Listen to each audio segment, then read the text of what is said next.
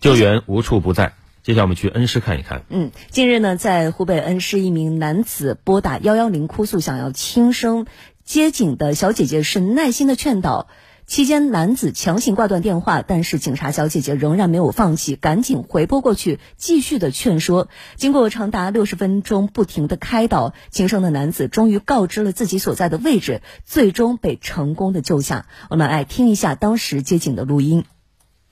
喂，你好，你好。哎，姐姐你好，可以，我们几年级话到我这个叫我爸爸妈妈，还有我的老师们、朋友，我特别是怕遇到事。就先退了。你现在在哪里嘛？你现在是哪么过？你不要想不开哈，有么事情你跟我说，我们来帮助你嘛，是不是？你说来我听下嘛，好不好？你现在在村哪里哦？明天就晓得了。你现在是不大舒服还是哪么过啊？我那个吃了就可以。本来有一点是不痛的，可以安静点走。不要，你年轻轻，你不要有么子事情不要那么想不开噻，是不是？又不是不能解决。你现在在哪里？你给我讲哈，快点讲哈哈，弟弟。谢谢姐姐，我说完了。你你给我讲下嘛，在哪里嘛？大概位置在哪。这段录音在这两天网上引发了很多的关注啊，因为毕竟是一个电话录音啊，不是特别清晰，而且轻生男子说的还是方言啊。我们回顾一下到底是怎么回事。嗯，这位男子呢，因为饱受病痛的折磨，于是就有了轻生的念头，在超量服用一些药物之后，打电话想通过警方代其向家人和朋友告别，而接警员姚倩华。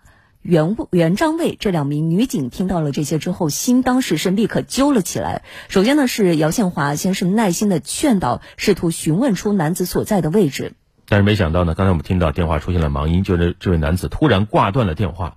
一旁的袁张卫非常的焦急，赶紧回拨回去，再次对他进行了心理疏导。最终，这名男子被说动，也告知了自己的位置。随后，袁章华赶到现场，并带这名男子到医院洗胃治疗。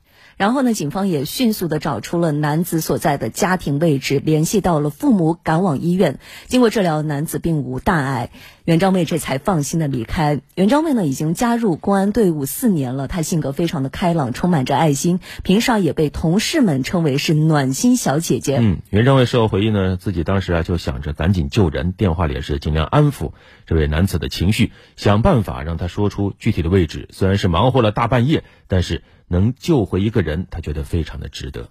谢谢这两位暖心的小姐姐，你永远可以相信我们的幺幺零。